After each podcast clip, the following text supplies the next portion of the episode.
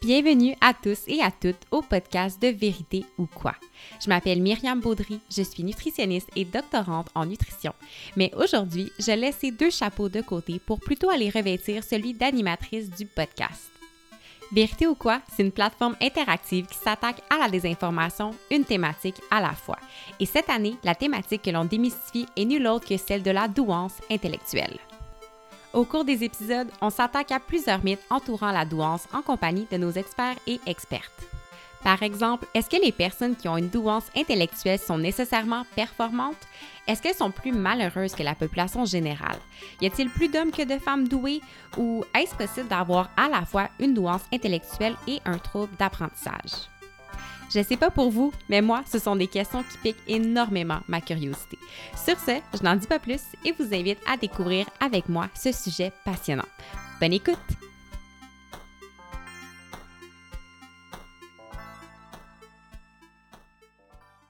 Bienvenue à un nouvel épisode de Vérité ou quoi?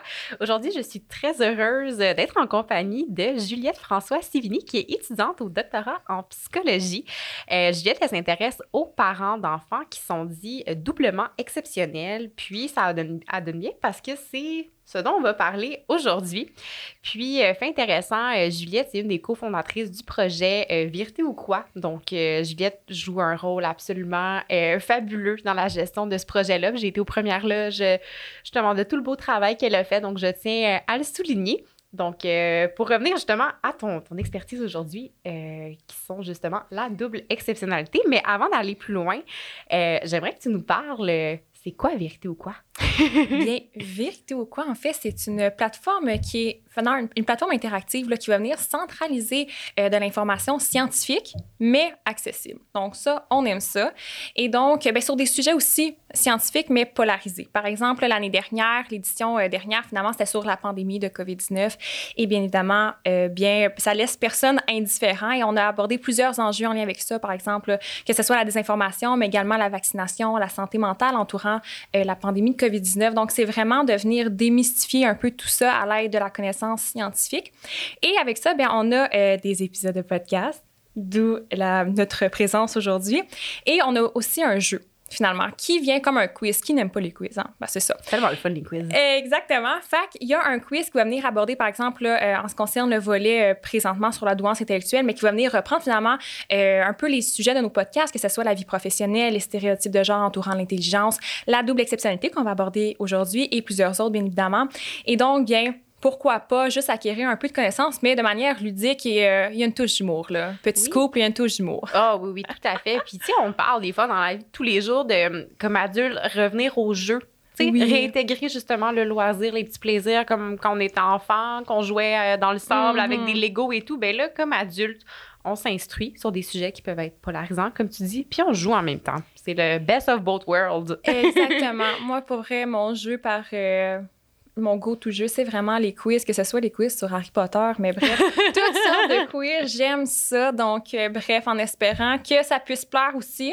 Oui. Euh, mais euh, voilà. Puis, hey, question vraiment nounoun, là, mais oui, est-ce que vous avez une recommandation, les membres de Vérité ou quoi, de est-ce que c'est mieux d'écouter les podcasts puis faire le jeu après ou hmm. tu te testes avec le jeu avant pour venir piquer la curiosité puis après tu vas compléter avec le podcast? Excellente question et ce n'est pas tout, tout niaiseux. En fait, peu importe. Et même que dans le jeu, il va, il va y avoir certains extraits des épisodes de ah. podcast. Donc, parfois, ça va être de visionner au début l'extrait puis de répondre à certaines questions. Et parfois, c'est simplement de, de, se tester. Puis, ben, on regarde les épisodes après ou avant. Peu importe, c'est comme le cœur vous le dit. Oh, c'est pas le fun? J'adore. hey, J'ai réalisé, j'étais tellement excitée de jaser puis sauter dans le sujet. Je t'ai même pas demandé comment ça va. oh, mais ça va super bien. Puis toi, comment ça va, Ça va super bien. Pour moi, je suis très heureuse en ta compagnie pour jaser d'un sujet vraiment intéressant. C'est drôle parce que Nicole, justement, qui nous écoute, qui fait le montage et tout. il me demande de quoi vous allez parler, de double exceptionnalité. Là, euh, c'est quoi? Puis là, j'étais comme. J'ai, fait une phrase, puis j'ai dit le reste, je vais l'apprendre. je vais l'apprendre dans la prochaine, dans la prochaine heure avec toi. Puis écoute, avant qu'on saute dans le sujet, je veux qu'on parle de toi. Euh, qu'est-ce qui t'a amené à t'intéresser justement euh, aux différentes questions qui entourent euh, la douance? Ouais. Y a-tu comme un événement qui a fait comme bon, ben moi c'est de ça dont je veux. oui, ben je vais m'intéresser pour le reste de mes jours pratiquement. non, mais c'est-à-dire que quand j'étais jeune, en fait, ben je suis l'aînée de deux sœurs, donc nous sommes trois. Et en fait, une de mes petites sœurs, dès son plus jeune âge, en fait, manifestait comme certains comportements que je, qui, qui, sortaient de l'ordinaire, c'est-à-dire à la garderie, parler de racisme systémique. Euh, oh. ce n'est pas, euh, ce n'est pas nécessairement des plus communs. Et moi, à ce moment-là, bien, même si j'étais à grande sœur, je ne savais pas qu'est-ce que ça voulait dire, tout ça. Et donc, bien, euh, ça m'a vraiment comme, ah, comment on peut expliquer ça? Puis ça me fascinait beaucoup parce que c'est une parmi tant d'autres manifestations. Puis à ce moment-là, le mot douance, bien évidemment, je ne le connaissais pas. Et en fait, c'est au courant de mon baccalauréat. Donc, à l'Université de Sherbrooke, moi, j'ai fait mon baccalauréat en psychologie à l'Université de Sherbrooke. Et il y a un cours que c'est, ben, tu mets un projet de recherche sur pied pendant un an en équipe, supervisé par un professeur du département. Et il y avait une des équipes, en fait, que je me rappelle, c'est lors d'une pause, puis là, ils parlaient ensemble dans le corridor, puis là, je, me, suis allée me joindre à eux, puis là, j'entends parler douance, puis le mot. Puis là, j'étais comme, ah, mon Dieu, mais qu'est-ce que c'est ça? Puis là, quand ils mm-hmm. m'expliquent tout ça, puis bien, où en sont finalement les connaissances actuelles en, entourant, bref, la question à douance, mais c'est vraiment venu m'accrocher. Puis ça a comme mis un mot sur, ah, OK, qu'est-ce qui peut expliquer certaines manifestations qu'on peut voir là, chez certaines personnes également? Donc, après, à partir de ce moment-là, je pense que j'ai lu tous les livres qui existent sur la douance. Oh! Mais ça m'a vraiment aussi donné le goût, finalement, de pousser euh, davantage euh, aussi sur le plan scientifique. Ben oui. Donc, euh, c'est pour ça que j'ai communiqué avec le docteur Mathieu Pilon, qui était sur le podcast il y a bref, je sais pas combien d'épisodes, mais bref, sur la santé mentale, qui parlait de euh, la santé mentale des personnes douées. Et bref, je l'ai approché pour, euh, bien, pourquoi pas faire un doctorat euh, mm-hmm. sur cette question. Donc, c'est vraiment ce qui m'a mené à ça, et particulièrement, dans le fond, moi, je fais mon doctorat sur la double exceptionnalité, comme tu as pu le dire. Et justement, ben, qu'est-ce que la double exceptionnalité? Qu'est-ce que la double exceptionnalité? Oui. Bon. Euh, la double ouais, oui, c'est ça. qu'est-ce que c'est ça, là? Euh, la double exceptionnalité, c'est vraiment lorsqu'on retrouve chez une seule et même personne la présence d'une douance intellectuelle, mais avec un trouble associé. Bon, ce trouble associé-là, ça peut tant être, par exemple, un trouble de santé mentale. On peut penser aux troubles d'anxiété généralisée, mais ça peut également être, par exemple, des troubles neurodéveloppementaux, par exemple, le trouble du déficit de l'attention avec ou sans hyperactivité, le fameux TDAH qu'on entend beaucoup, mm-hmm. le trouble du spectre de l'autisme, euh, des troubles d'apprentissage, par exemple, que ce soit des troubles d'apprentissage, la lecture, dyslexie, écriture, euh, même des mathématiques, et bref, plusieurs troubles. Quand il y a comme deux conditions qui sont associées, à ça. Et, non, ce n'est pas souvent, euh, on peut penser comme double exceptionnel. Est-ce que c'est que la personne, elle est exceptionnelle fois deux? Mais non, ce n'est pas exactement ça. Si on parle vraiment d'exception ici, parce que si on pense que euh, la douance, tout dépendant les définitions, bien évidemment, euh, représente par exemple de 2 à 5% de la population, et là, on s'entend. Déjà là, c'est une exception finalement parce que c'est Mm-hmm. Pas tout le monde qui a, une douance. Et là, on parle, par exemple, d'un trouble du déficit de l'attention, on va dire euh, que c'est de 3 à 9% de la population et que cette proportion-là se retrouve également chez les personnes douées. Donc, du 2 à 5% des personnes douées, il y en a 3 à 9% qui, sont, qui ont également un TDAH. Et donc, là, on parle d'une double exception. D'où la OK, je comprends. Mais honnêtement, j'adore comment tu le nuances puis tu ramènes le, mot exception. Parce que moi aussi, à première vue, quand j'ai entendu double exceptionnalité, je me disais, oh, c'est-tu quelqu'un qui. Tu puis en lien avec la tendance doublement doué. Puis là, dans un autre épisode, on a parlé de très haut potentiel intellectuel, pas juste de mm-hmm. haut potentiel. Fait que là, bref, merci d'être venu euh, éclairer. Exactement. cette, euh, cette question-là. Puis par curiosité, est-ce que tu penses que le nom en soi vient créer de la confusion ou. Euh, contribue en lui-même peut-être à, je sais pas, entretenir euh, des mythes des, euh, ou des hmm. mauvaises conceptions de ce que c'est. Mais c'est vrai que d'emblée, tu sais, même moi, la première fois que j'ai lu ça, je ne savais pas nécessairement à quoi ça référait. Puis effectivement, que là, c'est après quand tu poses la question que tu euh, te rends compte de cette nuance-là. Puis, tu sais, pour plusieurs chercheurs, en fait, il faut savoir que la double exceptionnalité aussi, c'est comme c'est un concept euh, qui est validé, on va dire scientifiquement parlant, euh, depuis environ 2011. Oh mon Dieu, c'est récent, ça C'est super récent. Ah, oui, mais 11 ans, finalement. 11 ans, c'est ça. Moi aussi, mon calcul mental. Mais c'est ça, donc ça fait... C'est assez récent. Puis en fait, c'est comme pour plusieurs chercheurs ou bref, plusieurs personnes en général, c'est comme ça peut être difficile de concevoir qu'une personne peut être très intelligente, mais également, par exemple, avoir des difficultés d'apprentissage. Mm-hmm. Comme si l'un ne pouvait pas aller avec l'autre. Mais pourtant, par exemple, si on prend les troubles d'apprentissage, là, il n'a pas comme critère avoir un déficit sur le plan des habiletés intellectuelles. Et donc, souvent, pourquoi je veux dire ça, c'est que pour plusieurs personnes, par exemple, qui ont seulement un trouble d'apprentissage. Euh, souvent, souvent, je ne sais pas pour toi, c'était comme ça euh, à, à l'école primaire ou secondaire, mais moi, mes notes, c'était le reflet de mon intelligence à ce moment-là. Tu sais, ah, comme la fausse croyance. Puis souvent, ben, quand on a un trouble d'apprentissage, mais Caroline de Bin, c'est sûr que ça c'est des obstacles supplémentaires à la réussite scolaire. Puis souvent, quand on n'a pas des bonnes notes, bien, on dit Ah mon Dieu. C'est pas là qu'on se donne des égloires de Ah mon Dieu, à quel point nous sommes intelligents. Et pourtant, oui. Et pourtant, il y a des personnes qui sont très intelligents, donc qui ont, un, haut potentiel intellectuel et qui ont tout de même finalement des troubles d'apprentissage. Mm-hmm. Donc, bref, maintenant, euh, la recherche montre que c'est qui peut avoir des doubles conditions. Même chose avec le TDAH. La recherche montre très bien que bien quelqu'un peut avoir une douance, mais également avoir un trouble de déficit de l'attention. Oui. Puis, euh, tu as mentionné, pour juste revenir au début, tu sais, que y a, ça fait juste depuis 2011 que le, le, terme double exceptionnalité est validé scientifiquement ou du moins que ça, ça commence à creuser dans, dans ce domaine-là. C'est un concept qui est revenu tellement dans tous les épisodes aussi pour ah chacune des thématiques qu'on a besoin de plus de recherche en douance. Oui. Puis ça, ça demande justement d'en parler, de s'informer. Donc, encore une mm-hmm. fois, on, te salue comme cofondatrice du projet d'avoir euh, choisi notamment cette thématique-là pour venir euh, mm-hmm. faire de la lumière euh, sur, sur tout ça. Puis il faut plus de recherche, oui, puis encore plus au Québec. Oui. Puisqu'on n'en a pas beaucoup, quand il y en a de plus en plus là, qui sortent, puis que, que c'est vraiment super chouette parce qu'il reste qu'elle veut, veut pas. La plupart des études qu'on a présentement proviennent, par exemple, soit de la France, des États-Unis, mais il reste que veut, veut pas la culture d'une société va venir teinter ou la manière que, ben, pas nécessairement que certaines manifestations vont, vont, vont prendre forme, non, non, non, mais c'est-à-dire qu'il va y avoir quand même cette, euh, cette covariable-là, bref, à prendre en considération.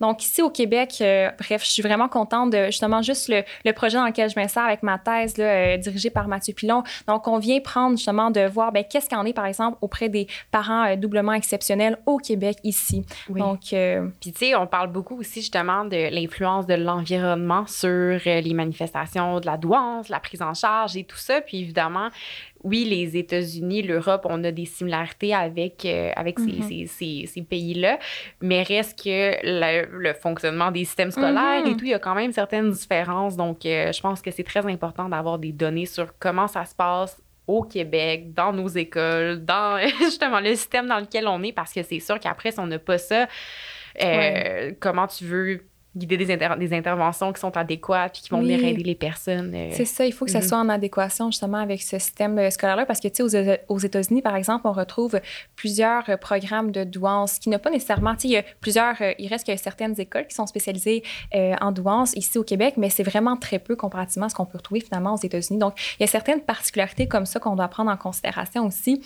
Puis une des choses qui est bien fascinante en fait avec la double exceptionnalité, c'est que c'est assez difficile finalement à dépister? Oui, bien là, c'était la prochaine question. Je m'en allais justement que pour l'identification, mm. tu sais, on en parle beaucoup dans le premier épisode avec euh, les, les deux Catherine, comment ça, comment ça fonctionne. Mais là, justement, je me dis, quand tu deux, justement, situations d'exception. Est-ce qu'une peut venir camoufler l'autre? Est-ce qu'une hmm. se manifeste avant l'autre? Justement, selon l'environnement, est-ce que le TDAH, pour juste reprendre cet exemple-là, va plus se manifester? Quelqu'un qui vient d'une situation familiale qui est difficile, plus de hmm. troubles anxieux, mais là, je, je ah, oui, oui, oui. c'est compliqué. ben, ben effectivement, et d'où l'importance euh, d'être vraiment des professionnels aguerris euh, quand on s'adresse à des questions de double exceptionnalité. Euh, il y a souvent, effectivement, quand tu as parlé de camouflage, il y a effectivement un effet de masquage. Donc, il y a souvent trois scénarios euh, possibles. C'est-à-dire, le premier scénario, c'est lorsque la douance elle est si grande qu'elle va venir euh, camoufler les difficultés du trouble associé. Donc, dans ce cas-là, bien là, l'entourage ne perçoit que euh, le bon potentiel de l'enfant, mais ne ne sait pas finalement qu'il y a un trouble qui peut être associé, par exemple, que ce soit un TDAH. Et là, dans, ce contexte-là, bien, l'enfant, même s'il performe bien à l'école, mais il reste que ce n'est pas à la hauteur de son réel potentiel. Mm-hmm. Et justement, à un certain moment, il faut savoir que quand les euh, exigences de l'environnement vont être plus élevées, mais ça se peut que ça soit là qu'à un moment donné, ben, la douance n'est plus capable de compenser. Et là, par exemple, je ne sais pas, là, euh, il fait plus de fautes d'inattention dans son examen et on voit que ses notes diminuent puisque mm-hmm. là, il, y a de la misère à compenser. Et à ce moment-là, qu'est-ce qu'on va dire? Malheureusement, souvent, là, je parle, c'est ça va être plus attribué à un manque d'effort Oh. Plus que, par exemple, hmm, oui, effectivement, là, je vois que dans ce contexte-là, tu as plus de difficultés à te concentrer. On pourrait trouver des alternatives, que ce soit, je ne sais pas, tu sais, comme, je sais qu'il y a plusieurs élèves parfois qui vont faire leurs examens dans une classe à part ou qu'il y a moins de bruit. Bref, mais là, ici, ça va être plus attribué euh, à un manque d'effort, de paresse. Donc, ça, ici, c'est quand même assez négatif là, euh, pour, pour le jeune. Puis en plus, il n'y aura pas nécessairement les mesures d'adaptation dont il a besoin Ouais. pour pallier à ces difficultés-là. Ouais, ouais. Donc, dans ce contexte-là, ben, c'est pas, euh, il reste que c'est pas évident. Dans le deuxième scénario, ben là, c'est l'inverse. C'est lorsque le trouble, les difficultés issues du trouble sont si grandes qu'elles vont venir camoufler Hmm. la douance.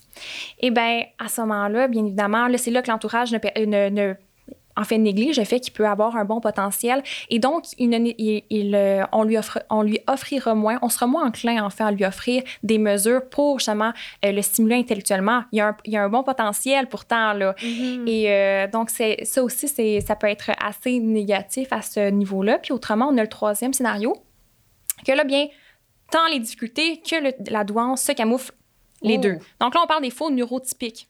Attends, des faux neurotypiques. Ah, Neuroty- ok, ok, ok, je comprends. Donc, des gens que, qui n'auraient pas, justement, une douance. ni- C'est comme ça s'annule.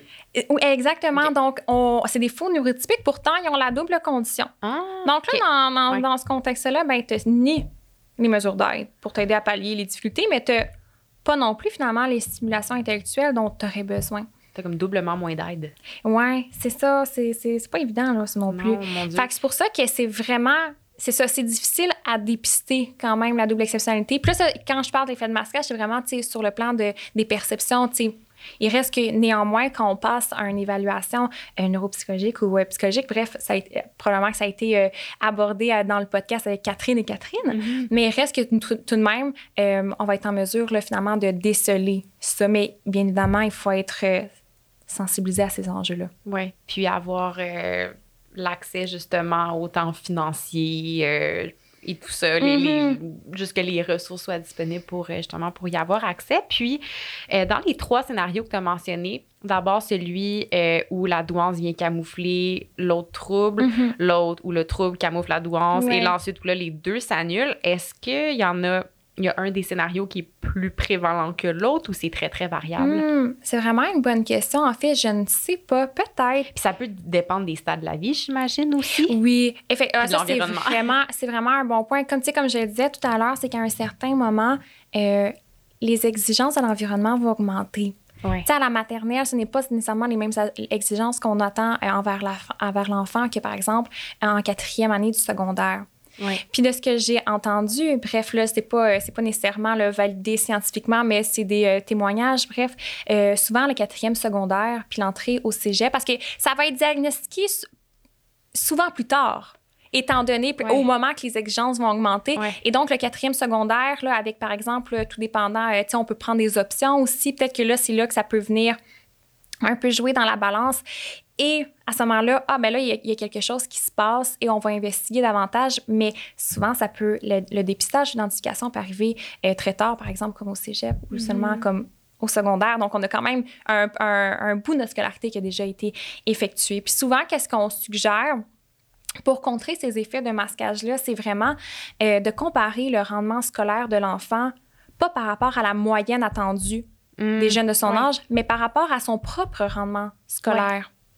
Par exemple, un enfant euh, qui a une douance intellectuelle, mais également, par exemple, un trouble d'apprentissage spécifique à la lecture, on va dire la dyslexie, ou avec euh, aussi un trouble d'apprentissage spécifique euh, à l'écriture, bien là qu'on remarque, par exemple, que malgré son riche vocabulaire, malgré le fait qu'il est capable de bien faire des phrases syntaxiquement, il y a beaucoup, par exemple, on va dire, là, par rapport à l'écriture, de la difficulté à bien orthographier les mots. Puis là, on voit a beaucoup, même si on a mis l'accent sur le fait, OK, mais il y a telle règle, il y a telle règle qui existe grammaticalement parlant, et que tout de même ces difficultés-là, et que l'écart, par exemple, entre le français ou je ne sais pas, les mathématiques est assez grand, mais c'est là qu'on peut suspecter quelque chose parce que, ah, ça va quand même bien dans euh, plusieurs sphères, mais là, on voit qu'ici, par rapport à son fonctionnement à lui, Ouais. il y a un écart qui est significatif. Donc, c'est Ah. une faiblesse relative, lui, à son profil, à Ouais, l'enfant. Tout à fait. Donc, c'est là qu'on peut comme dire, ah, il y a, il y a peut-être quelque chose qui, qui cloche. Par contre, c'est certain, mettons, un enfant qui a 70 en français, on ne dirait pas nécessairement, ah, il y a un trouble d'apprentissage.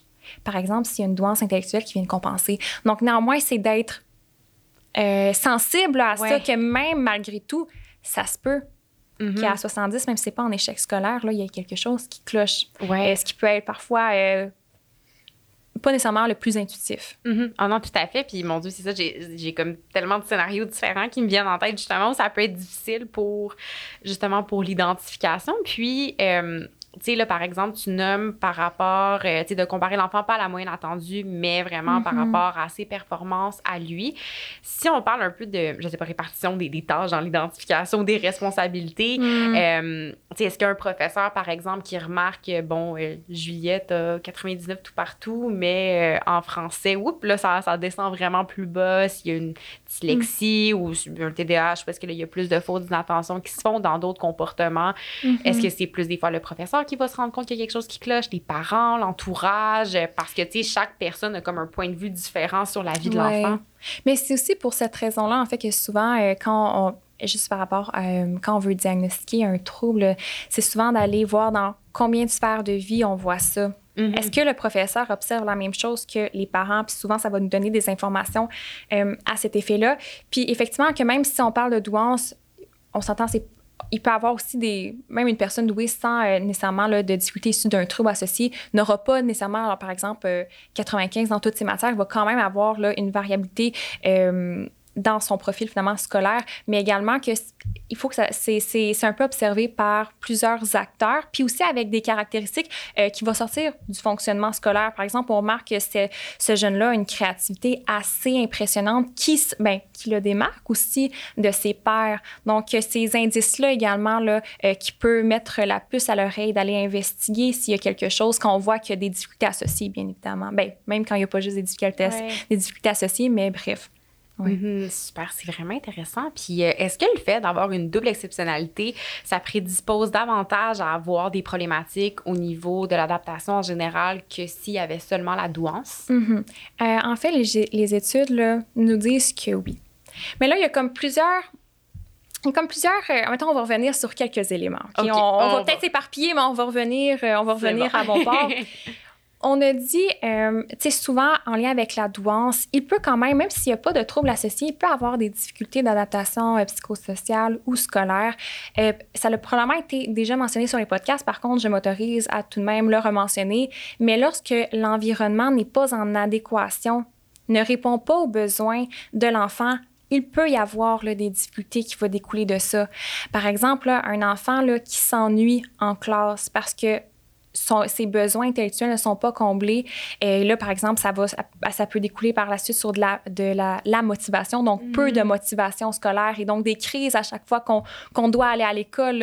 Et c'est demandant aussi pour les parents, là, quand même, tout ça. Donc, à, dans ce moment-là, oui, effectivement, il peut y avoir là, des difficultés d'adaptation psychosociale et scolaire quand l'environnement ne répond pas. Mhm. Autrement, on a, on a abordé aussi, j'imagine, les, euh, le très haut potentiel intellectuel. Oui, tout à fait. Donc là, quand on parle de très haut potentiel intellectuel, on parle de, par exemple, de potentiel, haut potentiel intellectuel quand on parle d'un QI de 130 et plus, donc qui est deux écarts types au-dessus de la moyenne Oui.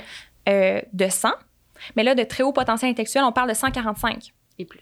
Ouais. et plus. Exactement. Donc, c'est un écart assez, là, c'est trois écarts types au-dessus de la moyenne. Puis c'est euh, 0,1% de la population versus, euh, si on prend de 130, qui est de 2,28% de la population. Donc, il y a quand même un certain écart. Et en raison, justement, de cet écart-là avec la moyenne, ça peut être un peu, ça peut, euh, les études montrent là, finalement qu'ils ont plus de difficultés d'adaptation euh, en général, finalement. Puis c'est possible que, par exemple, tu sais, quand on sent qu'on, tu sais, le besoin de connexion là, avec Oui, l'autre, là, c'est sûr. Tu sais, quand on sent que c'est il y a comme un, un très, très grand écart et on se sent à ce point-là différent, Mhm. ben, c'est une hypothèse qui peut expliquer ça, là, finalement. Là. Puis est-ce qu'on peut se sentir deux fois plus à l'écart si, bon, il y a certaines caractéristiques de la douance, puis là, Mm. ensuite, celles qui viennent avec euh, le trouble anxieux, euh, Mm. le TDAH, euh, le spectre de l'autisme, où là, justement, chacun amène ses défis qui peuvent faire en sorte qu'on se retrouve euh, justement encore plus à l'écart. Mais c'est vraiment un bon point parce que j'ai écouté plusieurs, j'ai entendu plusieurs témoignages de personnes, par exemple, qui ont une douance, c'est un TDAH. Moi, il faut savoir, je reviens souvent au TDAH, mais je travaille sur la TDAH. Je sais qu'il y a le trouble Ben du oui, spectre ben de l'autisme, oui. mais euh, mes références Vas-y avec ton expertise, il n'y a pas de problème. Exact. Donc, euh, ce sont des personnes parfois qui vont, qui vont pas nécessairement s'identifier totalement à la douance, mais qui vont dire aussi qu'ils sont des faux TDAH. Puisqu'ils ne, ils ne se sentent pas nécessairement comme, ah, euh, tu sais, des personnes euh, qui ont un trouble du déficit de l'attention, mais ils se sentent pas nécessairement relate à toutes ces caractéristiques-là de ce qu'ils vivent parce qu'ils ne veulent pas, à un certain point, euh, leur douance vienne compenser. Mm-hmm. Est-ce qu'ils se sentent deux fois plus à l'écart? Ça, c'est vraiment une bonne question, mais dans tous les cas, il y a ce, de se sentir comme, ah, je fit avec la douance, mais il y a certains trucs, hmm, il semble, il y, a, quelque chose qui cloche. Pourquoi je ne serais pas capable? Mais là, on s'entend, il y a des difficultés qui viennent expliquer ça. Eh bien, on se sent non plus pas relate à ce point-là. puis en fait, même une personne, deux personnes douées et TDAH n'auront pas le même profil. Donc, ça, l'humain est, unique, c'est une force, là, mais il reste que ça vient, ça vient complexifier euh, la chose. Mais si on revient par la suite, généralement, là, ce qu'on remarque, c'est que les personnes doublement exceptionnelles vivent davantage finalement euh, de problèmes d'adaptation psychosociale et scolaire. Par exemple, si on vient encore euh, doué TDAH, euh, ce sont des enfants qui manifestent davantage finalement comparativement à leur père seulement doué.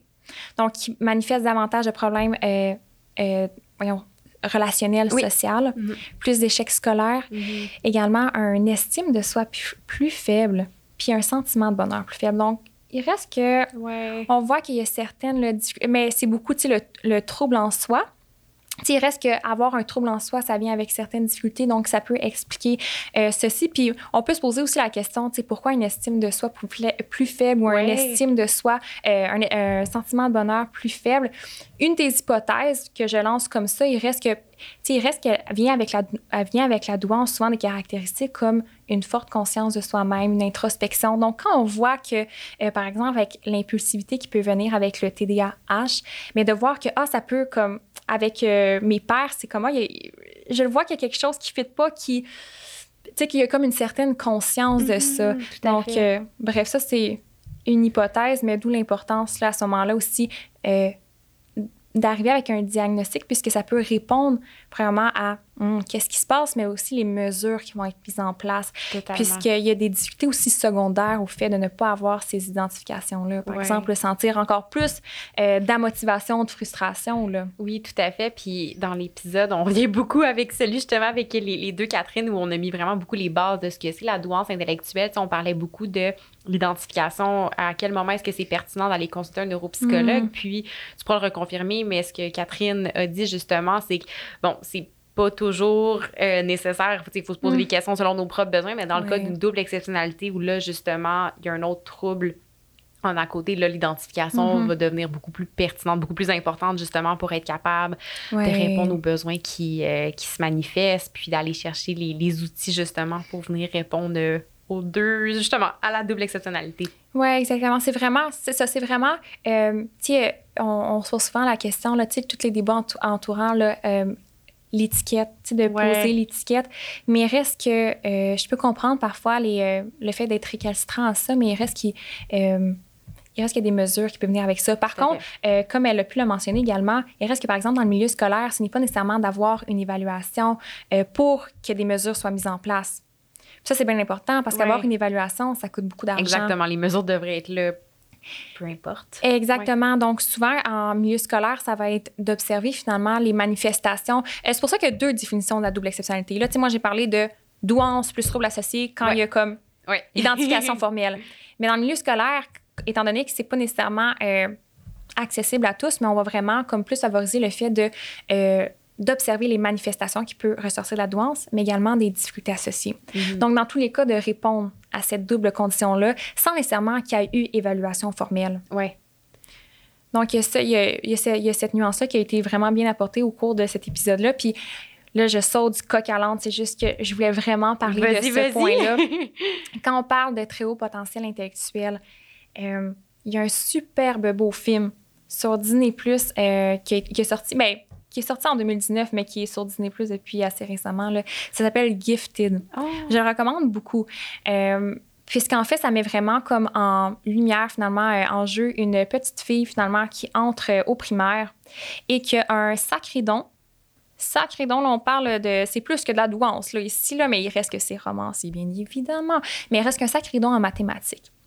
Puis en fait, l'enjeu là-dedans, c'est que il y a son oncle que, sa garde, en fait, euh, qui, veut, en fait, qu'elle ait un parcours euh, dit normal, atypique, là, euh, pas atypique, typique plus.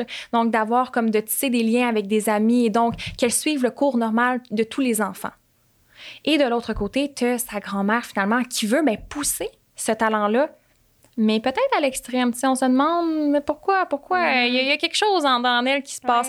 Et bref, c'est vraiment de, euh, c'est vraiment le, le débat finalement entre ces deux réalités-là. Puis bref, je vous expliquerai pas la fin, mais euh, c'est assez prometteur et ça me, c'est, vraiment émouvant là, finalement comme film. En plus euh, sur la relation par-enfant, là, euh, c'est vraiment chouette. Je le recommande vraiment beaucoup, beaucoup. C'est mon top film en ce moment de l'été. Moi qui pensais parfois, tu sais, on, on- je vois des séries ou des films parfois sur la douance, puis je suis comme. hum, Ouais, ben c'est super intéressant d'avoir des recommandations, autant là, de, de films, de livres, mais de films aussi, justement, où là, la représentation, elle est, oui, évidemment, c'est un film, il va Oui, avoir un peu de ça. romance, mais qui est ouais. malgré tout adéquate et peut-être, ou qui peut mettre en lumière différents enjeux. Et ça, c'est vraiment le point le plus fabuleux de ce film-là. C'est que, par exemple, tu sais, euh, euh, les enfants doués, généralement, ben, c'est fréquemment observé, là, qui ont certains questionnements plus existentiels. Mhm. Bref, il y a certains comme caractéristiques qui sont plus mis l'avant. Et dans ce film-là, par exemple, il y a une superbe scène qui met comme en, justement en lumière son oncle puis euh, la petite fille puis par rapport à ces questionnements existentiels là bref ça ça aborde plusieurs enjeux comme ça que j'ai trouvé euh, euh, franchement cute Good! Ouais, exactement. Puis ça l'a même plu à mon copain. Les, les deux, on était là, les, les yeux ouverts tout le long, même s'il était tard. Wow! Ça, faut, C'est un bon point, c'est un bon indicateur. Donc, Gifted sur, sur Disney+. Oui, pour, euh, exactement. mais tu sais, je pense que c'est bien parce qu'on, tu sais, au travers des épisodes, des discussions, on, on nomme des enjeux et tout, mais de le voir concrètement, Ah, je pense oui. que c'est vraiment, euh, c'est c'est Oui. précieux pour bien comprendre. Exact, Oui. parce qu'il reste que, tu sais, des livres, c'est bien, ça va t'expliquer le théorique de la chose, mais il n'y a rien de tel qu'un témoignage ou d'une histoire racontée, vécue par quelqu'un. Ça vient mettre, ben, ça vient mettre en vie, finalement, Tout à fait. la science. en Absolument. Ah, j'aime, j'aime ça, mettre la vie en science. C'est très bien dit. Mm. Oui. Puis pour revenir justement à la double, la double exceptionnalité, Oui. pardon, euh, j'imagine évidemment que c'est différent de chaque personne, mais typiquement, est-ce que lorsque c'est diagnostiqué, c'est davantage euh, la douance ou le trouble secondaire qui vont être pris en charge et qui vont nécessiter peut-être plus d'attention au début? Mm. J'imagine aussi, je rajoute à la question, ça doit dépendre peut-être dans quel scénario on est. Ouais. C'est la douance qui camoufle l'autre trouble, on va peut-être vouloir euh, Ouais, ouais, ouais. plus en adresser un que l'autre, ou là c'est les deux en même temps qui se- qui s'annulent quand les, Mm. les deux se masquent mutuellement. Donc, euh, Mhm. comment, grosso modo, ça. Je, je, je- je Ouais. suis consciente que c'est une question qui est complexe et qui est très. euh, qui va être unique à chaque personne, mais comme- en, en général. Mais je pense que tu es bienvenue finalement, effectivement, aux, aux, aux trois scénarios. C'est-à-dire, ben, parce que souvent, tu sais, euh, il y a aussi un esprit, euh, il y a aussi le- l'enjeu de mauvais diagnostic. C'est-à-dire qu'il y en a seulement un des deux qui est, diagn- qui est Ok. ben, identifié ou diagnostiqué, puisqu'on se rappelle finalement, la douance, c'est pas un trouble de santé mentale, donc ça ne peut pas être diagnostiqué. Euh, mais bref, qui est identifié un ou l'autre, tout dépendant. Là, ça va venir aussi teinter qu'est-ce qui va être mis en action finalement là-dedans. Euh, c'est vraiment une bonne question. Dans tous les cas, euh, je pense que les deux doivent être adressés. C'est vraiment important que les deux doivent être adressés. Puis en fait, euh, ce qui est suggéré là, pour soutenir finalement les, les enfants doublement exceptionnels, c'est vraiment une approche qui est axée en fait sur les forces de l'enfant. Mhm. Bien évidemment qu'on doit mettre en place certaines mesures pour pallier aux difficultés, mais l'approche sur les forces, c'est-à-dire par le développement d'intérêts, de ses intérêts, de Mhm. ses talents, pour soutenir ça. Puis en fait, ça me fait vraiment penser euh, à une étude qui est vachement intéressante. On va en parler un petit peu. Je pense Ben que oui. ça peut être vraiment chouette. Et en fait, c'est l'étude qui me dit, ben, Juliette, je pense que ça serait chouette que tu fasses la recherche toi aussi. Tu sais, qui m'a vraiment motivée. Oui. Par rapport aux forces de caractère, en fait, c'est une étude qui a été menée par euh, Martin Seligman et euh, Christopher Peterson. Puis il faut savoir, puis beaucoup d'autres chercheurs à mentionner, bien évidemment. Mais Martin Seligman, il faut savoir qu'en fait, c'est le père fondateur ou à peu près là, de la psychologie positive. Qu'est-ce Qu'est-ce que la psychologie Qu'est-ce positive? que la psychologie positive? En fait, c'est vraiment de s'intéresser euh, dans l'étude scientifique du fonctionnement optimal Mm. de l'humain. Là, c'est bien intéressant parce qu'une des critiques qui peut être faite de la psychologie, c'est Mais Colin de bien, vous vous intéressez seulement à ce qui va mal. Mais qu'est-ce qui va bien? Tu sais, la psychologie positive, par exemple, peut s'intéresser, euh, peut s'intéresser à la motivation humaine, à la résilience, euh, la passion, bref, plusieurs points que, euh, qui va aussi bien chez l'humain. Mhm. Puis en fait, euh, qu'est-ce qu'ils ont fait, Martin Seligman et euh, Christopher Peterson? Qu'est-ce qui est bien intéressant, c'est que pendant trois ans, ils ont lu beaucoup, beaucoup, beaucoup. Par exemple, ils ont lu euh, euh, que ce soit, par exemple, du Aristote, euh, du Platon, par exemple, pour, en, en lien avec les vertus athéniennes. Ils ont lu vraiment de la philo. Et il y a eu beaucoup de philo, par exemple, que ça soit aussi avec saint Thomas d'Aquin, euh, saint Augustin, les, euh, les, euh, valeurs un peu plus chrétiennes. Ils ont lu le manuel des Boy Scouts, le Code des samouraïs, ils ont lu du Harry Potter, ils ont lu du euh, Pokémon même, Star Trek, Benjamin Franklin. Ils ont lu de tout, mais euh, tu OK. sais, comme de... On s'entend, là, Aristote, là, Genre euh, de savoir où ça va. Ouais, ouais, ouais. lectures-là. Ouais, ouais, ouais, là, c'est là le punch, là.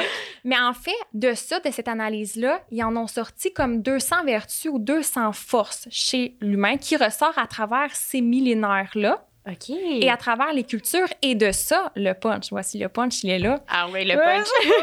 C'est qu'ils en ont euh, extrait finalement qu'il y avait six forces de caractère qui étaient quasi universelles à toutes les cultures. Là, on dit quasi universel, mais évidemment, rien ne peut être universel ou pratiquement, là. Vous comprenez? Donc, on apporte la nuance. Et ces forces-là, c'est. Bon, là, il faut. on- Je- je les on- attends, Oui, c'est ça, là. Il y avait la euh, sagesse, la justice, l'humanité, la tempérance, la transcendance, et il en manque un. C'est correct. C'est pas grave. Pas grave. Mais qu'est-ce que On ça va les, les googler puis euh, les Oui. regarder après. c'est ça. Puis en fait, qu'est-ce qui est bien intéressant, c'est que euh, on peut faire le test. Les six forces de caractère, on va aller regarder ça. Ouais, qu'est-ce qu'on a dit? Attends, on a dit. Transcendance, justice. Justice. Six forces de caractère. Ouais, euh, justice, transcendance, tempérance, humanité, curiosité. Courage. Courage, ben Ah, oui. ah, C'est le courage qui me manquait. C'est En ça. plus, c'est super important. Puis en fait, c'est possible d'aller faire le test sur Internet qui ont été faits par cette équipe de recherche pour savoir mais quels sont nos forces de caractère. Ah, mon Dieu. Et ouais, ouais, ouais, c'est gratuit. C'est, c'est- OK, c'est intéressant que tu le mentionnes parce que dans l'épisode où on parle de l'identification, on parle de quotient intellectuel et tout, tu sais, on mentionnait, bon, là, tu il existe des, des tests en ligne pour Mhm. mesurer le, Ouais, ouais, le- le quotient intellectuel, mais que ça, euh, ce, ce n'est pas très validé scientifique- scientifiquement, mais ça, Oui, ça, ça, oui. ça l'est. Et oui, dans le fond, c'est vraiment t'as comme. Moi, je l'ai faite euh, deux fois. Parce que je me rappelais pas c'est quoi mes, pre- mes premiers résultats. Mais dans le fond, c'est ça, tu t'embarques là-dessus. C'est fait par l'équipe de recherche. Puis C'est en- quoi le nom du site? C'est euh, VIA, genre Values in Action, donc VIA.is. OK. Puis en fait de ça, qu'est-ce que. Mais à quoi ça sert? C'est à quoi ça sert? Parce que, mettons, quand tu fais le test, quand tu fais le test, t'on dit c'est quoi tes, tes, Ouais. tes forces de caractère? Parce que, par exemple, dans, le, dans la grande catégorie de la sagesse, tu peux avoir, par exemple, la curiosité, l'amour de l'apprentissage. Euh, quand tu es dans la grande catégorie du courage, tu peux avoir l'authenticité, euh, tu peux avoir le leadership. En tout cas, bref, il y a plusieurs, finalement, forces à travers ces grandes catégories-là qu'on a nommées, les six qu'on a nommées. Et en fait, quand on, a, euh, quand on fait le test, ben, ça nous arrive avec nos forces à nous. Donc, notre signature. Par exemple, en ce qui concerne, c'était la curiosité puis la persévérance, les deux premiers. Puis qu'est-ce qu'ils vont dire, eux autres, là, les études, qu'est-ce qu'ils ont montré, c'est que quand on utilise nos forces au quotidien, ben, c'est gage d'un plus grand bien-être et bonheur. Dans le sens que, par exemple, moi, c'est à la fin, là, c'est la tempérance. Ma dernière force, c'est la tempérance. Puis là, je pourrais me dire, tu sais, comme souvent, on dit ça, c'est sur celle-là qu'il faut travailler, celle que j'ai moins. Non, non, non, non, non. C'est pas ça qu'on dit là ici. C'est d'emblée, c'est naturel pour toi la curiosité, la persévérance. Donc c'est ça que tu devrais mettre au quotidien, les, les utiliser quotidiennement.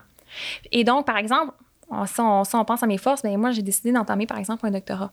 Euh, Ça demande un peu de curiosité quand même. Un là. petit peu. Un petit peu. Un petit un peu. petit peu. Puis ça demande aussi Ouais. de la persévérance au quotidien parce que ça se peut qu'au courant de mon parcours, ben, je pense plusieurs fois à lâcher puis finalement dire OK, on se Ouais. rattrape, on continue, on continue. Tout à fait. Même chose par exemple, si notre force c'est de la gentillesse, que ça peut être parfois de laisser un petit mot là, tu sais comme de passer le mot là dans les transports en commun, j'ai vu ça cet automne, je trouvais ça bien bien cute, des petits mots bien cute.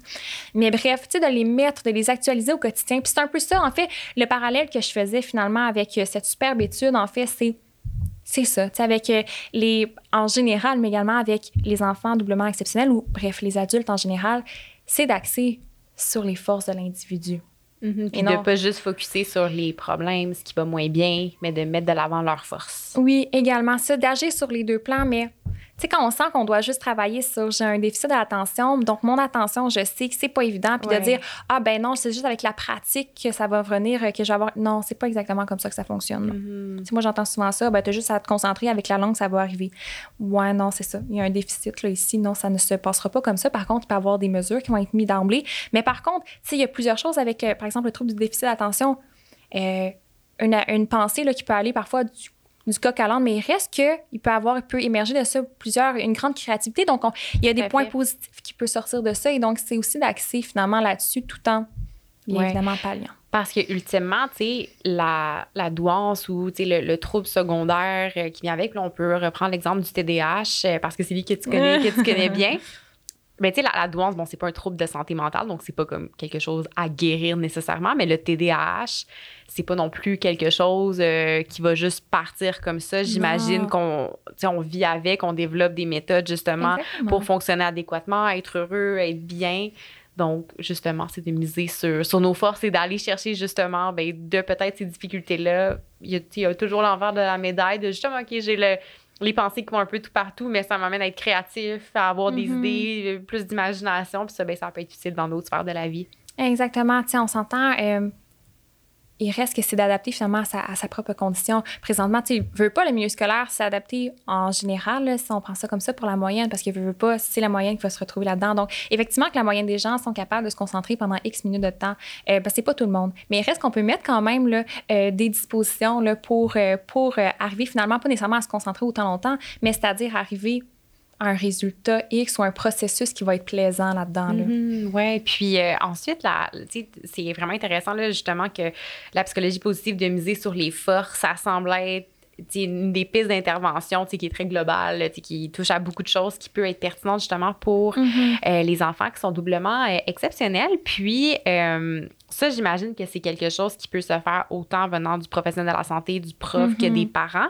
Est-ce qu'il y a d'autres choses qui peuvent être faites pour justement soutenir les enfants doublement exceptionnels? Bien, il y a plusieurs choses qui peuvent être faites, puis ça va vraiment à ce moment-là dépendre par la suite, euh, par exemple, d'agir, euh, comme on disait, le temps sur l'un que sur l'autre des plans. Et en fait, là-dessus, euh, étant donné que ce n'est pas nécessairement mon expertise, je vais quand même recommander à deux euh, magnifique ressource.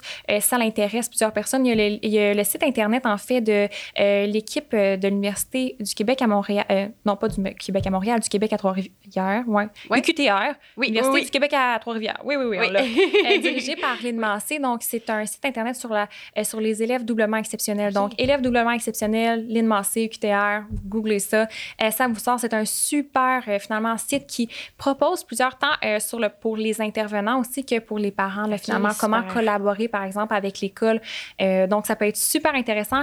Et même chose, le livre, le 10 questions sur la douance, la double exceptionnalité euh, par Marc-Claude Gué, euh, Marie-Josie Caron et plusieurs autres autrices, là, des psychologues et neuropsychologues, qui, à la fin, là, les chapitres là, traitent de qu'est-ce qui peut être mis en place, là, finalement, pour les soutenir. Puis je pense que c'est, ça peut être de gage de succès, là, tout de même. Oui, ah non, c'est super intéressant que tu donnes des ressources, justement, qui sont accessibles via un site Internet et tout, mm-hmm. parce que, bon, c'est sûr que c'est très précieux d'avoir justement un professionnel qui nous suit individuellement où là, tout est vraiment adapté à nous, individualisé, mais dans un mhm. monde où les ressources ne sont pas infinies, d'avoir ça justement qui est disponible, c'est vraiment euh, c'est super ressource. On mettra ça dans les, euh, descriptions de, l'épisode. Exactement, avec le, questionnaire euh, via Yes là, pour nos super forces de caractère, mais ça va être également, ça va se retrouver euh, euh, finalement sur le site de Virtuo Quad pour référer. Dans le fond, ça va être une petite bulle, puis qu'on va pouvoir cliquer dessus, mais on mettra tous les liens en temps et lieu. Oui, super, excellent. Puis, ben, tu sais, clairement, il y a beaucoup de défis qui viennent avec la double exceptionnalité.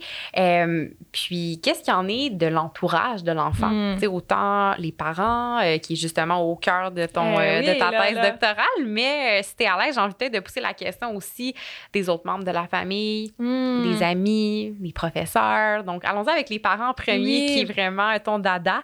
Puis après, on explorera les autres sphères. Oui. Mais il faut savoir, d'emblée, avant toute chose, il n'y a pas il reste que la littérature scientifique, en fait, c'est un anglicisme, dire littérature scientifique, saviez-vous que? Oui, oui, oui. Il faudrait dire oh écrit scientifique. Oh, oui. Oh, oui, oui, c'est ça. Là, je commence, je viens de Je vais me coucher beaucoup moins niaiseuse ce soir. Mais les écrits scientifiques, alors, les sont... Écrits scientifiques, oui, les écrits scientifiques. Ça fait très philosophe, on dirait. Hmm.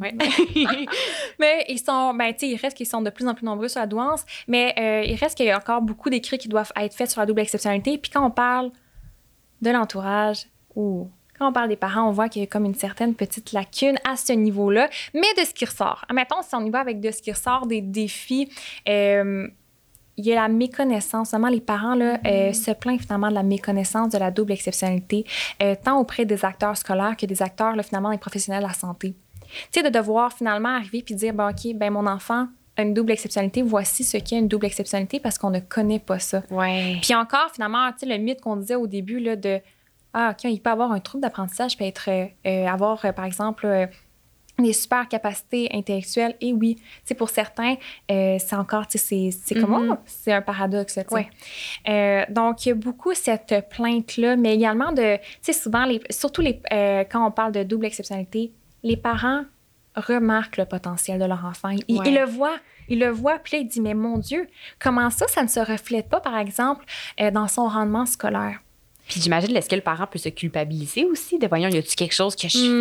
fais, que je donne pas à mon enfant? Euh, On entend souvent qu'ils ont comme un sentiment de responsabilité face à Mm. l'actualisation de leur potentiel. Parce qu'il reste que euh, quand ton enfant est doublement exceptionnel, et par exemple, que c'est davantage les difficultés qui ressortent, on aura moins tendance finalement justement à pousser au niveau de Ah, OK, ben te mettre euh, ah tu vas partir le club de journalisme de je ne sais pas trop quoi bref Euh, fait qu'il va avoir moins ces- ce réflexe là alors qu'ils en ont aussi besoin là. mhm, à Et donc, ils se sentent responsables de devoir actualiser ça et, et, et perçoivent finalement que les services envers leur enfant sont inadéquats. Sais, Il y a Mhm. quelque chose qui marche pas là ici.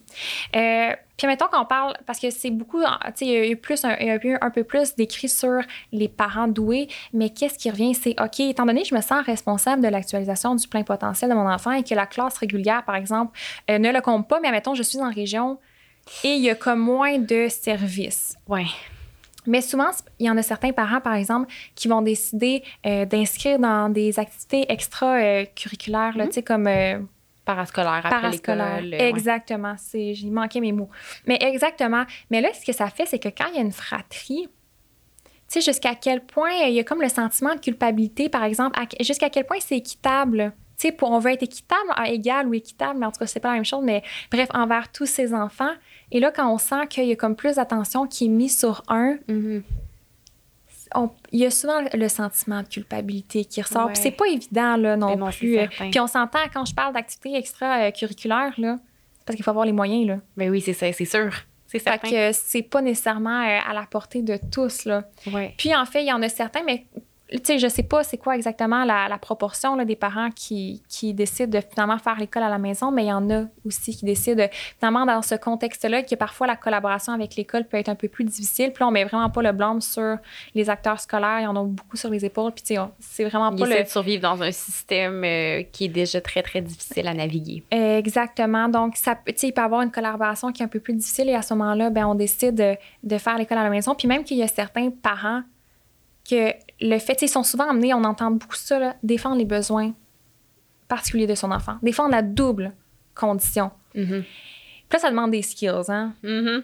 Puis là, il y en a des parents qui ne se sentent pas habilités Ouais. pour ben oui. faire, faire ça. Puis si, quand il y a une collaboration difficile avec, les, avec l'école, ils sentent que bien un faux pas dans la manière de procéder avec l'école peut être, pourrait être finalement nuisible pour le bien-être de son enfant à l'école, Mhm. comme ça pourrait nuire. Ouais. Fait qu'il y a comme de sentir qu'on, qu'on peut euh, marcher sur des œufs dans la manière de, de faire, puis on- en fait qu'on ne le sait pas.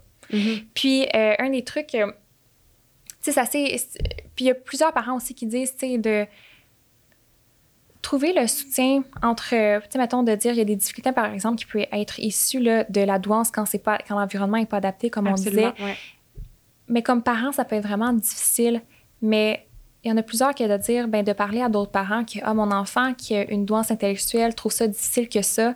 Mais il y en a plusieurs euh, qui, qui rapportent que euh, c'est comme si se sentait, le, euh, comme si se plaignait le ventre plein, comme si c'était perçu comme ça par l'entourage. Ouais, ouais, ouais, ouais. Tu comprends? Et puis ça, c'est un mythe qu'on a déconstruit dans un autre épisode, justement, que, tu sais, la, la douance, c'est, c'est que, c'est que du rose, c'est que du Mhm. beau, c'est un cadeau, euh, et tout ça. Mais il y a tout un autre envers de la médaille, justement, avec les défis, les difficultés qui peuvent venir avec ça, comme tu as mentionné, quand l'environnement n'est pas adéquat.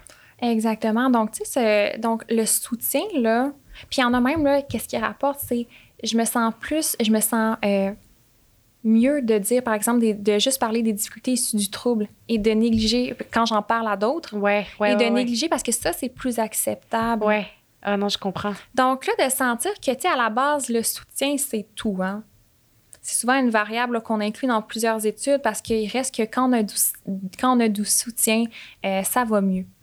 Puis euh, c'est pour ça que, tu sais, comme un des trucs qui peut être suggéré pour les parents tant euh, doués ou doublement exceptionnels, c'est qu'il existe des associations, tu sais, des groupes Facebook, là. Ouais, ouais, ouais. Ça, ça a l'air de rien, là. Ça a l'air quétaine, là, puis tout, là. Mais il reste que, euh, tout de même, là, d'être, de faire partie de cette communauté-là et des parents que, bon, c'est peut-être des défis différents, mais il reste qu'il y a une certaine un sentiment d'appartenance, tu te sens moins seule, j'imagine. Exactement. Ah, elle a vécu la même chose que moi. OK, elle, elle a fait ça. Ah, tu sais, de se sentir moins seule. Puis, tu sais, il y en a plusieurs groupes de cette, euh, pour d'autres problématiques, mais il mhm. reste que ça peut être quelque chose là, euh, pour les parents. Là, euh, en tout cas, à envisager s'ils se sentent à l'aise, bien évidemment. Puis même, tu sais, je pense que c'est super chouette quand il y a des ressources, des solutions qui sont proposées, mais des fois, juste de savoir que tu n'es pas seule à vivre une difficulté, ah. juste ça ça, fait ça apporte un certain soulagement, je pense, ça aide à se sentir moins seul.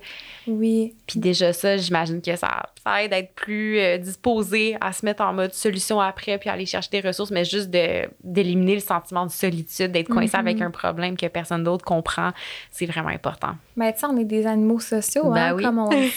puis c'est ça, c'est le lien à l'autre qui est vraiment important là-dedans. Puis tu sais, euh, souvent dans la collaboration euh, école famille, école, je suis vraiment pas une experte de ça, mais un des trucs qui va être proposé, le temps de part, tant de la famille euh, que de l'école, c'est d'être à l'écoute. Hein.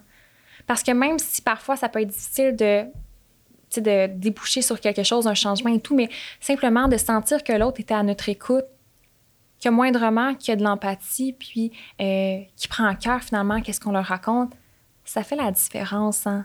Fait que c'est vraiment. Euh, Ouais. Tout à fait. Ouais. Ah, c'est vraiment intéressant. Puis, une autre question qui m'est venue en tête, on parle de, euh, tu sais, oui, évidemment, l'environnement qui a une grosse influence sur euh, les manifestations de la douance, mais mm. aussi euh, comment les ressources mises en place vont pouvoir être adéquates justement pour venir adresser l'autre troupe. Puis, il y a tout l'aspect aussi d'héritabilité que souvent, si un enfant a mm. une douance, euh, sans doute que le parent, le grand-parent, il y, il y, a cet aspect-là justement de génétique qui est bien présent. Donc, est-ce que, puis là encore là, tu dis justement que les écrits, euh, mon Dieu, j'ai dit écrits, non littérature. Ah, c'est Bravo, Dans les, les, écrits, justement, sont assez. Euh, ben, c'est ça, il n'y a vraiment pas grand-chose, justement, sur euh, qu'est-ce qui se passe avec les, parents des enfants doublement exceptionnels. Mais si, justement, il y a des parents qui hmm. eux-mêmes n'ont pas été dans un environnement adapté, qui ont eux-mêmes une double exceptionnalité, qui n'ont pas toujours bien, ou qui ont peut-être, justement, avec laquelle ils ne se sont pas nécessairement bien adaptés, hmm. ça va être encore plus difficile quand là, il faut que tu accompagnes ton enfant qui vit ces difficultés-là mais en même temps, tu comprends ce que ton enfant vit. J'ai aucune idée s'il y a des trucs là-dessus, là, ça, ça m'est passé par hey, Mais c'est super intéressant. En fait, à quoi je pense, c'est que, en fait, euh, dans ma thèse, je vais être amenée aussi à rencontrer euh, des parents. Puis là, je me dis, mon Dieu, que ça serait le fun d'aborder ça. Ben oui. Je vais le prendre en note. Merci Myriam. ça, va être abordé dans, dans mes rencontres avec mes parents. Mon Dieu Seigneur.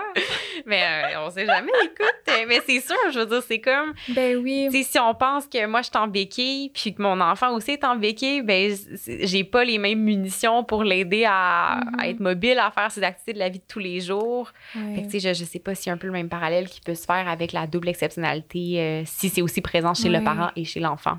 Mais tu sais, comme même juste, euh, on s'entend euh, de nos jours, euh, même si la douance, c'est pas encore. tu sais, ça, ça devient de. On en parle de plus en plus, là, quand même. Donc, c'est quelque chose qu'on est vraiment plus au fait. Mais même chose, par exemple, pour le trouble de déficit d'attention, le TDAH. Il y a quelques années, là, si je prends juste la génération et parents, là, le TDAH, je sais En tout cas, ça a pas l'air d'être très, très présent. On dit, ah mon Dieu, bon, il est pas capable de réussir, on te met dans une classe allégée. On va le ramener à la ferme. C'est ça. Puis pourtant, tu sais, l'enfant avait des super potentialités qu'on n'a pas reconnues. Tu sais, je me dis, là, je en fait, je me rends compte, je me, je me souviens pas où je voulais m'en aller avec ça, mais dans tous les cas, c'est... Euh, ah oui, qu'est-ce que je voulais ah dire? C'est euh, que souvent, tu sais, quand l'enfant euh, est identifié, souvent, on se rend, le, le parent fait « Oh mon Dieu, il, peut se reconnaître parce qu'effectivement, la, la, la, pomme tombe pas bien loin de l'arbre. Souvent, il y a un parent qui se rend compte par la suite qu'il est identifié euh, par la suite, puis que, oh mon Dieu, ah, OK, je, je, comprends le vécu et tout. Donc, effectivement, qu'il y a quelques années, quand c'était pas du tout identifié ou diagnostiqué, ben, pas, pas, pas, pas, du tout, mais vraiment moins, euh, clairement que ça peut tout être une délivrance un peu de comprendre. Tu sais, il y a comme une quête identitaire dans la vie à chacun. Absolument. Donc, euh, en ça tout peut cas. amener des réponses. Ah, vraiment intéressant. Ouais. Ouais. Mhm. Ouais, ouais, non, j'ai hâte que. On... Prends ton temps pour ton doctorat, mais j'ai hâte de savoir s'il y a des choses qui vont ressortir. Quelles sont les conclusions? Ben oui. Donc, c'était super intéressant tout ce que tu as dit par rapport euh, Mhm. aux parents. Puis là, ensuite, je sais pas, euh, tu sais, les frères et sœurs, Mhm. euh, Ouais. les amis, est-ce que c'est ça que. Est-ce que ça peut poser des, des défis aussi? Parce que, tu sais, mettons, je pense beaucoup aux primaires où, tu sais, Ouais. souvent, on va aller à notre école de quartier. Tu sais, Mhm. Fait que c'est. On va se lier d'amitié avec les amis dans notre quartier versus, c'est quand on vieillit. Je veux dire, on a des. tu sais, j'ai- des bons amis à Montréal, j'en ai à Gatineau, j'en ai à Québec, tu sais, un peu tout partout. Donc, mon cercle social n'est pas tant dépendant de, mon, mais de ma Ouais, proximité géographique, mais vraiment plus de mes intérêts et tout. Donc, Ouais. pour euh, les enfants, justement, avec leurs relations sociales et tout, euh, est-ce que ça peut être problématique à ce moment-là? C'est vraiment une bonne question. Puis, euh, je ne sais pas. Puis, probablement, hein, puisque, mettons, si on prend juste la, la douance, que euh, c'est souvent, par exemple, des enfants que euh, on entend souvent de leurs parents dire ben ils se traînent juste avec les adultes ou avec des personnes qui sont plus Ouais. âgées. là. ouais, Tu sais, fait clairement que ça peut avoir une incidence, euh, mais à quel point. Puis, je reviens à, à- à mon film là, sur Gifted. là. Mhm. à un certain moment, c'est effectivement, par exemple, quand elle est inscrite dans certains parascolaires, il reste qu'elle peut tisser des liens avec d'autres enfants qui ont des intérêts communs. Ouais. Tu sais, mettons, si l'enfant, ça donne qu'il il tripe ses dinosaures, mais que dans l'école de, l'école de quartier, bref, il y en a, il en trouve pas d'autres qui tripent ses dinosaures, mais qu'il existe un club sur des, avec des enfants qui tripent ces dinosaures, mais peut-être que là, effectivement, il va y avoir un, un certain... euh, quand on, on revient tout le temps au sentiment de connexion. Hein. Oui. C'est vraiment ça, tu sais, de... Ah, est-ce qu'il y y a certes- il y a des activités, finalement, dans lesquelles l'enfant va pouvoir aussi trouver son compte en termes de, Mhm. euh, d'établissement de relations là, euh, sociales significa- significatives. Mhm. Ah ouais, tout à fait. Ah, c'est un autre domaine sur lequel on a Oui. besoin de plus, euh, Encore, oui. plus, euh, plus, plus de recherche, là. mais non, effectivement, ça- tu sais, le, le sentiment justement d'être en écart, puis on le disait tantôt, est-ce qu'on Mm. peut être doublement en écart? Parce que là, justement, il y a deux sphères de défis qui viennent euh, s'ajouter ou tu sais, est-ce que est-ce qu'il peut y avoir, euh, puis là, tu sais, je, je pose des questions, euh, tu sais, plus à, réflexion que Oui. d'avoir des réponses concrètes parce que je sais que ça, ça peut être complexe et Mhm. ça, on n'a pas les, on n'a pas nécessairement les, les données, mais euh, sais, justement, si l'enfant euh, au primaire ou peut-être même plus au secondaire, OK, là, des mesures d'adaptation, qu'il peut faire ses examens dans une autre salle, qu'il a plus de Mhm. temps, euh, qu'il a plus d'attention de la part des adultes ou des professeurs en raison de sa de sa double exceptionnalité, est-ce que ça peut venir créer des tensions, de la jalousie ou le sentiment justement de ne pas se fondre dans la masse alors que Mhm. quand on est ado, on veut, c'est ça, on veut fitter dans le moule. Oui, euh, à l'adolescence, ça doit être effectivement, il doit y avoir d'autres enjeux en plus spécifiques à ça de, comme tu dis, de se fitter dans le moule. hein. Le groupe d'amis, là, il est important l'adolescence. Oh, que oui. Tout à fait. Puis pour les parents aussi, euh, pour revenir justement à ce, ce groupe-là euh, qui est ton, ton, ton expertise, c'est justement à l'adolescence. Tu sais, euh, quand on est enfant, j'imagine que pour le parent, c'est plus facile peut-être de mettre certaines choses en place, alors que quand Mm. l'ado grandit, je sais pas, tu là, on devient un peu plus rebelle, on veut avoir notre autonomie et tout ça. Si la double exceptionnalité est, identifiée tardivement, est-ce que ça peut être problématique? Ajouter un défi supplémentaire pour le parent à ce moment-là? Euh, pour le parent, c'est une chose, mais effectivement que euh, ça se peut qu'à ce moment-là, il y ait plus de difficultés. hein. Tu sais, comme quand on dit que ça peut arriver très Oui, tard. exactement, c'est à ça que je pensais. Oui. Tu sais, c'est certain que, par exemple, là, on va dire, là, en quatrième secondaire, il pogne euh, son mur. Et que là, bien, effectivement, on peut regarder, là, quand, on- tu sais, quand tantôt je parlais du fait que euh, quand... euh, quand, quand l'identification ne tombe pas, là, je parle de la double identification ne tombe pas, ça peut arriver avec, euh, ça peut découler finalement avec des euh, difficultés secondaires, par exemple, euh, de la motivation, de à motivation, donc peu de motivation, on dirait parfois on l'entend mal, là. Euh, ou encore ça de, de la frustration, tu sais, dans le sens de l'enfant est tout de même en, est tout de même en mesure de voir que euh, il est capable de constater finalement qu'il y a un certain potentiel. Tu sais, je suis capable de comprendre, là. Mais comment ça, ça, se, ça, se ne, ça ne se reflète jamais Mhm. quand je fais mes examens, par exemple? On prend l'exemple des examens. Ça peut être très frustrant à la longue, puis euh, bien évidemment, ça va venir affecter l'estime de soi. Puis effectivement, que, avec ces difficultés secondaires-là, peuvent effectivement venir inquiéter également les parents là, dans ce contexte-ci. Oui, oui. Donc, euh, il y a plein de situations, justement, euh, très, très différentes. Puis encore une fois, on dirait que c'est tellement quelque chose qui revient, puis tu sais, qui, qui fait tellement de sens que chaque enfant, chaque situation est unique. Ouais. Puis c'est important de bien comprendre ses besoins, autant comme peut-être comme enfant ou ado qui vit avec la double ex- e- exceptionnalité, pardon, et le parent aussi, euh, Mhm. avec quoi il peut se sentir euh, démuni ou avec quoi est-ce qu'il peut sentir avoir besoin de l'aide. Puis exactement. Puis quand tu parles d'unicité, euh, tu sais, quand on parle de triple exceptionnalité. Oui, oui. Là, ouais, là, Là, on ajoute qu'il y a déjà double, c'est ça. ça Le triple, c'est quoi? là? C'est qu'il y a une douance, un TDAH, et un trouble de- des apprentissages? Ben non. Ça, on est encore dans double exceptionnalité. Mais la triple, euh, triple exceptionnalité, ça, c'est encore plus récent. Là. Oh. Très, très, très. Double, très- c'était 2011. Là, on est en quelle année? C'est vraiment une bonne question. Encore plus récent, je ne sais pas à quel point, mais Mon c'est-à-dire, ça se peut aussi que ça change de nom. Qu'est-ce que je veux dire? C'est.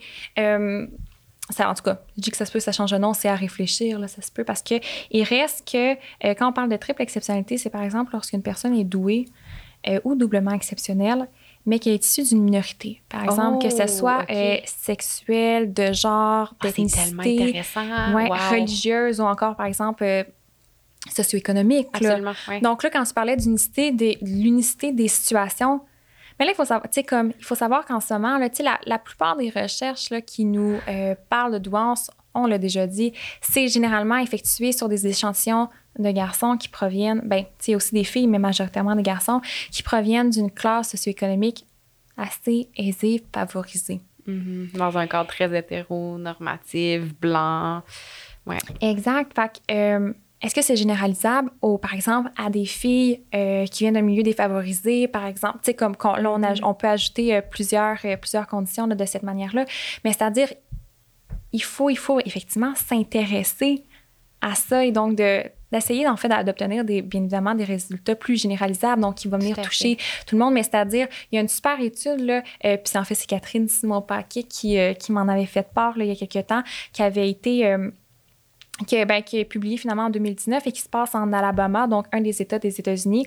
Et en fait, eux, qu'est-ce qu'ils ont euh, trouvé? C'est qu'ils ont observé qu'entre 10 et 18 ans, euh, le désespoir chez les jeunes garçons noirs défavorisés augmentait. Wow. Mhm. Spécifique, ouais. Ouais, ouais, ouais. Et quand je dis 10 et noir, c'est 18. qu'il y a 95 d'échantillons Ouais, ouais, s'identifiaient ouais. comme noirs, là, donc Ah, en tout cas, je généralise un peu. Mais donc, il reste que, oh, OK, est-ce que, puis là, il y a, l'hypothèse de se dire, quand, on- quand on parlait de conscience, là, euh, une plus grande conscience, peut-être de, ah, de voir que son potentiel, mais de voir que l'environnement dans lequel il est, peut-être que de se rendre compte que l'actualisation de ses potentialités va être, euh, bref, il va y avoir plus d'obstacles là-dedans, puis on s'entend que le désespoir, là, c'est un prédicteur à la dépression, puis à une couple de, de problématiques de santé mentale, là. C'est Mhm. important, là, Ah, à s'y intéresser. Oui, puis encore plus justement pour des minorités, comme tu dis, où il y a encore, on, on progresse, mais on a encore tellement de progrès à faire parce qu'il y a encore de l'hostilité. Hmm. Le racisme systémique, c'est une vraie, c'est une vraie chose. Ben oui, Euh, c'est ça. tu sais, le, le manque de compréhension, l'intolérance par rapport à la communauté de diversité de genre et sexuelle. Ah oui, puis- aussi- il y a l'aspect identitaire aussi, je pense, là-dedans. qui- C'est là que tu t'en allais? Mais en- non, mais c'est parce que tu as mis le doigt sur quelque chose. C'est que euh, on a reçu Sabrina Gendron-Fontaine, euh, Oui. Euh, qui est conseillère d'orientation, qui nous a parlé finalement de la vie professionnelle euh, des personnes douées. Et dans son livre, Douance et carrière, qui est sorti là, en janvier dernier, là, elle fait, dans le fond, il y a un, un chapitre au complet là, qui est sur la triple exceptionnalité, puis en fait, qui aborde un témoignage d'une personne finalement qui est euh, transgenre. Et euh, ben, là, je me rappelle plus si c'est doublement exceptionnel ou doué, mais bref, on a son témoignage. Oh, wow. Ça, je trouve ça super intéressant parce qu'effectivement, qu'il y a peu d'études, par exemple, qui sont menées sur les personnes douées qui proviennent de minorités sexuelles ou de genre. Je sais qu'il y a un chercheur à l'Université de la Colombie-Britannique, Owen Lowe, euh, pour ceux qui sont intéressés par la littératie scientifique, euh, qui fait des études là, sur euh, ces échantillons de personnes-là pour savoir, bref, qu'est-ce qu'il y en est, Mhm. sur certaines variables, bien évidemment. Là, mais il reste que il y en a pas assez, mais ça commence. Puis euh, j'ai bien espoir que ça se poursuive sur une belle lancée. Là. Ouais, ah, c'est vraiment intéressant. Donc, double exceptionnalité, on parle de douance plus un trouble secondaire, TDAH, trouble anxieux ou autre. Triple exceptionnalité, c'est douance plus soit issu d'une minorité euh, ethnique ou de diversité de genre et sexuelle, ou bien double exceptionnalité plus. Ouais. Ouais, quand je dis que ça se peut que ça. Quand, quand je dis que ça se peut, parce qu'en triple exceptionnel, c'est que ça peut également être douance plus issue d'une minorité. Puis là, c'est comme, ah, ben là, il y a comme pas nécessairement euh, trois exceptions. Là. Ouais. Euh, tu comprends, mais bref, là, c'est pour ça que je. faut- C'est c'est la, la Oui, notion oui, oui. justement qui est pas liée à c'est pas lié à un trouble de santé mentale ou un Mm. trouble Pas en soi, c'est vraiment non, plus une minorité justement ethnique ou de diversité Ah oui, de genre oui, exactement. Ouais, ouais, oui, ouais. excuse, oui, exactement. Mhm. Ça fait Wow, mon Dieu. Ah, c'est super, c'est vraiment intéressant. Puis, Mm. tu sais, on, on parle beaucoup des défis, justement, autant pour les parents et tout. Puis, tu justement, cette triple exceptionnalité-là vient aussi ajouter d'autres défis. Puis, je pense notamment à comment, déjà, l'environnement, le système peut Mm. être difficile d'accès. Et Ouais. euh, même pour une personne, un garçon blanc, euh, Mm-hmm. hétérosexuel, euh, cisgenre et tout, mais encore plus quand t'es quelqu'un pour qui justement le, le système a tellement été hostile à ton égard, où il y a de la stigmatisation Ben encore, oui. ça doit tellement exacerber euh, d'autres problèmes euh, pour lesquels il faut des réponses et des solutions. Ben oui, puis Mhm. effectivement, puis il y a certains groupes minori- de minorités comme ça, finalement, que il reste qu'il y a une, il y a une historique aussi avec, euh, tu sais, de ne pas nécessairement faire confiance au système. Ah, c'est sûr, c'est sûr. Ça Donc, se euh, comprend. Ben oui, exactement. Ouais, donc Mm. euh, on a du progrès à faire là-dessus, mais comme Mhm. tu mentionnes, c'est encourageant de voir justement qu'il y a de plus en plus de, de recherches qui se fait euh, dans, euh, dans ce domaine-là. Euh, écoute, on a touché à plein de sujets vraiment intéressants. Est-ce que toi, il y a quelque chose par rapport à la double exceptionnalité, notamment justement les, les, les parents d'enfants doublement exceptionnels qui est justement au cœur de ton doctorat, que tu aimerais aborder, un enjeu ou peut-être, je sais pas, un message d'encouragement ou Ouais. quelque chose que tu souhaiterais pour... je, je te laisse un peu, c'est comme un open mic. Ouais. ben, en fait, ça, dans, dans le cadre de ma thèse, là, qu'est-ce que je veux vraiment m'intéresser finalement au stress parental des parents d'enfants Mhm. doublement exceptionnels. Mais aussi au sentiment d'efficacité parentale. Donc, à quel point finalement on se sent compétent dans son rôle parental? Parce qu'on le sait, hein, quand on se sent pas compétent dans quelque chose, ben, ça rare. nous tente pas de faire la, Non, le- c'est ce rare qu'on chose. performe bien non plus. ouais. Exactement. Donc, à savoir, parce que qu'est-ce qui en ressortait, là, ça n'a jamais été identifié comme variable en soi, là, le sentiment de compétence parentale, mais dans les écrits, il y a plusieurs parents qui nomment Je me sens pas compétent pour accompagner mon enfant. Je me sens pas compétent. Donc, il y a quelque chose là, et comment on peut se servir finalement de ce sentiment euh, d'efficacité parentale là, comme levier d'action Mhm. pour réduire le stress? Ouais. Donc, comme présentement, moi, c'est vraiment l'idée euh, sur quoi finalement je travaille euh, présentement. Puis, euh, bref, c'est certain euh, que je vais updater dans quelques années seulement, par contre. là.